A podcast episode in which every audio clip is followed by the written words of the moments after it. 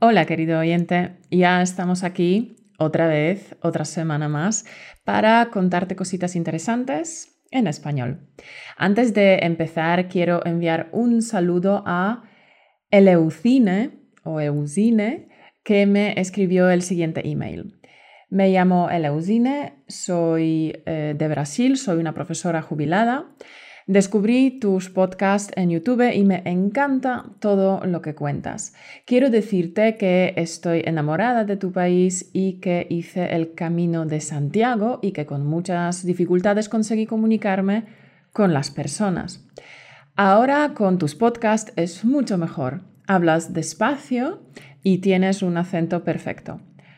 Caro, ¿qué debo hacer para conocer tus podcasts desde el inicio. Vale, muchas gracias por tu email, Lucine. Me alegra mucho saber que mis podcasts te están ayudando para responder a tu pregunta. Puedes ver todos los podcasts entrando en españolautomático.com barra podcast.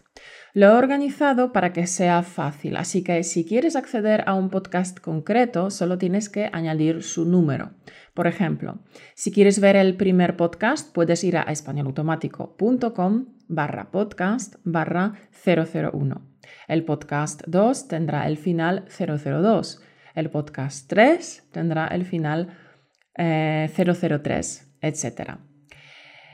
Bueno, encanto. Aprovechando que el Eusine nos habla del Camino de Santiago, te diré que en el podcast número 067, que es el anterior, te hemos contado la leyenda de la Santa Compaña, una leyenda de misterio que es propia de la zona de Galicia. Para ponerte en situación, hicimos una mm, breve introducción de esta tierra de Galicia. Así podías hacerte una idea de una zona de España de la que no habíamos hablado antes. Si escuchaste el podcast, eh, recordarás que hicimos una mención al Camino de Santiago. En el diario 20 Minutos encontré un artículo sobre el camino que me gustó mucho y merece la pena que te lo cuente. Así que prepárate porque comenzamos. Bienvenido a otra sesión de Español Automático, un podcast que te ayudará a pasar del estado de entender español al estado de hablar español sin esfuerzo. Ahora tu anfitriona. Le encantan las pelis de acción y la pizza. Caro Martínez.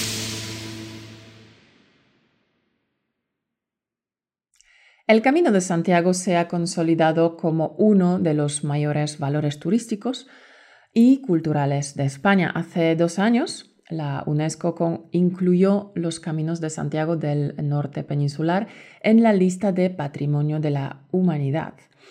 Eh, las cuatro nuevas rutas del Camino de Santiago que se incorporaron son el Camino Primitivo, que se inicia en Oviedo, el camino costero de 936 kilómetros de longitud, el camino vasco-riojano que comienza en Irún y el camino de Liébana, em, ramal que une el camino con el monasterio de Santo Toribio. Esta inclusión viene a completar el camino francés y las rutas francesas del camino reconocidas por la UNESCO en 1993 y 1998 respectivamente. A lo largo de sus 11 siglos de historia conocida, el Camino de Santiago ha sido una de las vías de comunicación más influyentes y reconocidas de Europa. Esta ruta se transformó además en importante eje comercial y vía de eh, difusión de conocimiento, a través de la cual se introdujeron en el norte de España elementos de la vida social, económica y cultural que impulsaron la aparición de ciudades y villas ah, y la construcción en ellas de edificios civiles y religiosos, siguiendo los estilos artísticos procedentes de mm, otros países europeos. El origen del camino se sitúa en el año 812 cuando se encontraron varias reliquias atribuidas al apóstol Santiago, quien, según una leyenda, de finales del siglo VIII, fue enterrado en las tierras del noroeste de la península ibérica que él mismo había evangelizado. Esas supuestas reliquias del apóstol convirtieron Compostela en un centro de peregrinación que no tardó en hacerse popular en Europa y que alcanzó su máximo esplendor en el siglo XI. Sin embargo, en el siglo XV el camino eh, perdió todo su esplendor a causa de una eh, Europa convulsa que modificó ah, la vida política y social de todo el continente. El declive fue progresivo y aunque hubo varios intentos de revitalizarlo, mm, no fue hasta finales del siglo XX cuando el Camino de Santiago resurgió con fuerza eh, más como actividad turística que como peregrinación basada en la fe. El punto de inflexión se produjo en el 1993, momento en el que el gobierno autonómico gallego restauró tramos de la ruta, eh, mejoró las infraestructuras para los peregrinos y realizó una gran campaña para publicitar el Jacobeo en 93. Desde entonces la popularidad del camino se ha vuelto a disparar. En el primer semestre del 2017 recorrieron el Camino de Santiago un total de 112.120 peregrinos, pulverizando el registro del que era hasta ahora su mejor año histórico, ya que en el año 2016 fueron 101.050 los peregrinos ah, contabilizados y ahora un 11% más. Otro dato significativo es que los peregrinos son de más de 100 países distintos. Actualmente el número de caminos se cuenta por decenas. La mayor parte tienen su inicio en la península, muchos nacen en Galicia, pero los hay que parten desde, desde zonas distantes como Montserrat, eh, Sagundo, eh, Madrid o incluso Huelva. Tanta pasión genera el camino que incluso existe una ruta ideada recientemente por una mujer y proclamada oficial en el año 2010, cuando, eh, cuando su padre murió en el Camino de Santiago, Anna Watts imaginó un camino entre su ciudad, Javea, en la comunidad valenciana, y Santiago de Compostela. Así nació el llamado Camino del Alba. También existen multitud de caminos que parten de territorio francés, aunque todos acaban confluyendo en alguna de estas cuatro vías antiguas. Vía eh, Turonensis, vía Lemovicensis, vía Podiensis y vía Tolosana, los nombres latinos. Otro buen número de caminos parten de Portugal, aunque los hay eh, aún más lejanos desde Austria y Alemania. Bueno, esta parte del artículo está llena de datos específicos y de números, pero también de unas cuantas palabras de nivel avanzado, así que estudia la transcripción y apunta dichas palabras en tu cuaderno de desastre para no olvidarlas. Bueno, sigamos. Una experiencia vital es lo que proporciona eh, Camino de Santiago. En la Edad Media la religión era la principal motivación de los peregrinos para realizar el Camino de Santiago. En la actualidad ese factor religioso um, no se ha perdido, pero existen muchas otras formas de afrontar el viaje. En el camino moderno es posible encontrar a gente que, mm, que lo hace por interés cultural, por amor a la naturaleza, por gusto por el deporte, por búsqueda espiritual. Casi todo el mundo realiza el viaje a pie, pero también existe la posibilidad de hacerlo en bicicleta eh, o incluso a caballo. El trayecto se divide en etapas entre dos poblaciones y cada jornada se pernocta. ¿Pernoctar? Pernoctar significa pasar la noche o dormir en un lugar fuera de la vivienda habitual. Entonces, Casi, eh, casi, cada jornada se pernocta en un albergue, ya sea privado o público. Hay uno en cada pueblo y da prioridad a las personas que viajan solos o en grupos pequeños. El camino está señalizado en muchos puntos con el dibujo de una vieira, que es el símbolo de Camino de Santiago eh, y de sus peregrinos.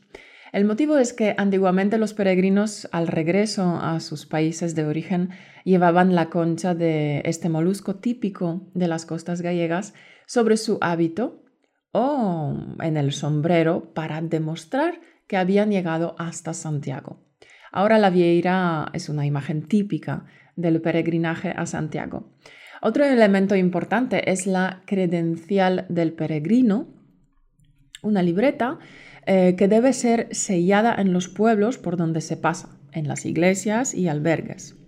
Estos sellos sirven para conseguir alojamiento en los albergues del camino y al final del mismo permite conseguir la compostela o compostelana, eh, un certificado expedido por las autoridades eclesiásticas a los peregrinos que concluyen el viaje tras haber recorrido un mínimo de 100 kilómetros a pie o a caballo o 200 kilómetros en bicicleta. Para, mm, para obtenerla hay que declarar haber realizado el camino por motivos religiosos o espirituales. Existe otro documento que sirve de certificado de peregrinación para aquellos que realizan el trayecto por eh, cualquier motivo no religioso realizar turismo, vivir una experiencia nueva, conocer gente. Bueno, realizar el Camino de Santiago es duro, así que conviene ir preparado. Y estos son algunos eh, consejos muy básicos. Prepárate. No es necesario ser un atleta para hacer el camino, pero sí es conveniente tener un mínimo de forma física. Si no se hace ejercicio de manera habitual, es recomendable acostumbrarse a hacer caminatas unos meses antes de empezar el peregrinaje. Calzado. Es fundamental llevar un calzado que haya sido utilizado previamente. No es un buen momento para estrenar botas nuevas. También es aconsejable llevar unas chanclas para ponerse en los albergues. El equipaje. Dedica un tiempo a planificar con calma lo que llevarás en la mochila. Consulta la predicción meteorológica. En cualquier caso, nunca debería faltar crema solar y un chubasquero que ocupe el menor espacio posible en la mochila. Poco peso. No llenes tu mochila de todo tipo de cosas. Llevar eh, muda para tres días es suficiente, ya que se puede lavar en los albergues. Los expertos em, recomiendan que el peso final no supere los 10 kilos. Objetos básicos. Yo creo que el saco de dormir y la esterilla son imprescindibles. También em, es recomendable contar con un pequeño botiquín, una linterna y un bastón que ayuda a caminar, aunque, aunque pueda parecer molesto, pero ayuda. Bueno, querido oyente, hasta aquí el artículo eh, que te he contado. Nosotros, Mauro y yo, no hemos hecho el camino de Santiago, pero todo el mundo que lo ha hecho habla maravillas de la experiencia y sin duda es un buen plan para visitar España. Bueno, pues paso palabra a Mauro, quien hará el ejercicio de pronunciación. Hola, vamos a practicar tu pronunciación. El ejercicio consiste en que diré unas frases usando nuevo vocabulario del podcast de hoy y tú las tienes que repetir e imitar mi pronunciación y mi entonación. Lo importante es que intentes imitarme lo mejor que puedas. Lo mejor sería que lo hicieras en voz alta porque así trabajas la pronunciación en español. Repite las frases. Hay cuatro nuevas rutas que son patrimonio de la humanidad.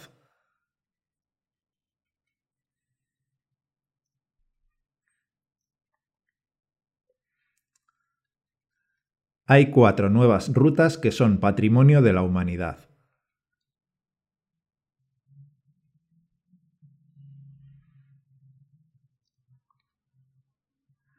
Las reliquias del apóstol Santiago convirtieron Compostela en un centro de peregrinación.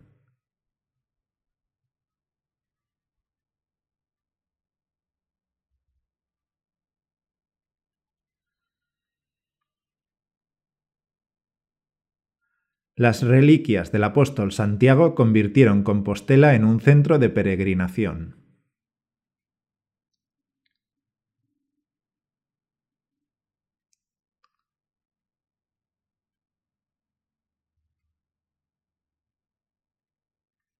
El gobierno autonómico gallego restauró tramos de la ruta en 1993.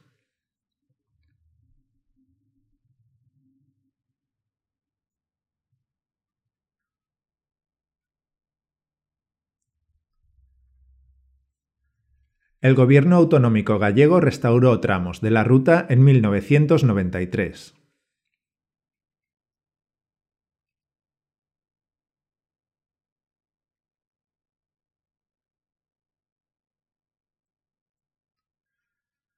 Todos los caminos confluyen en alguna de las cuatro vías antiguas.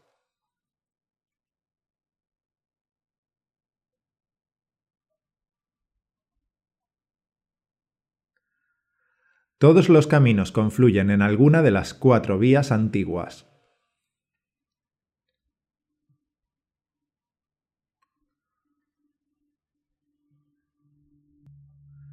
El trayecto se divide en etapas entre dos poblaciones y cada jornada se pernocta en un albergue.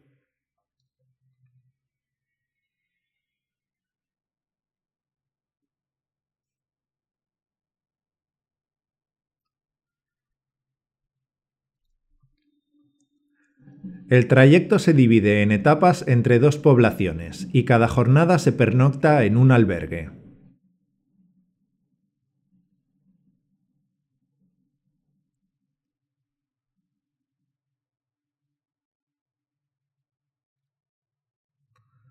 ¿Qué tal te ha ido el ejercicio de pronunciación? Estoy seguro de que estupendamente. Vuelve atrás y repite el ejercicio varias veces para acostumbrar los músculos a la pronunciación española.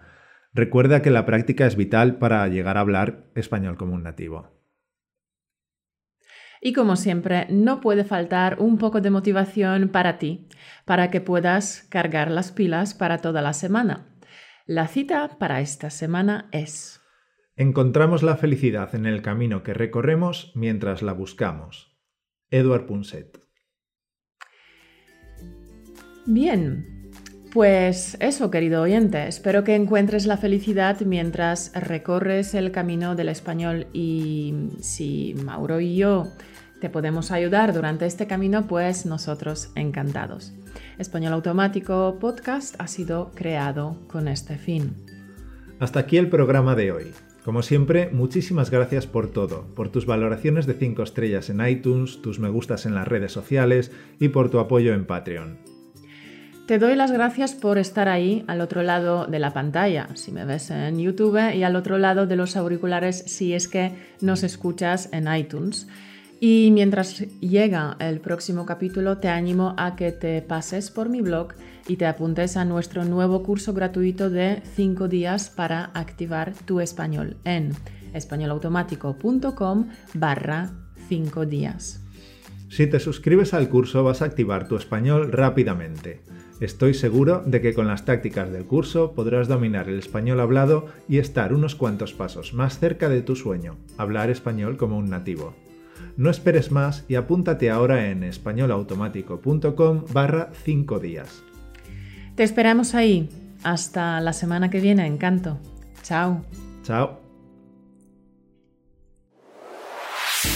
Gracias por escucharnos. Únete a la conversación en españolautomático.com o busca español automático en iTunes.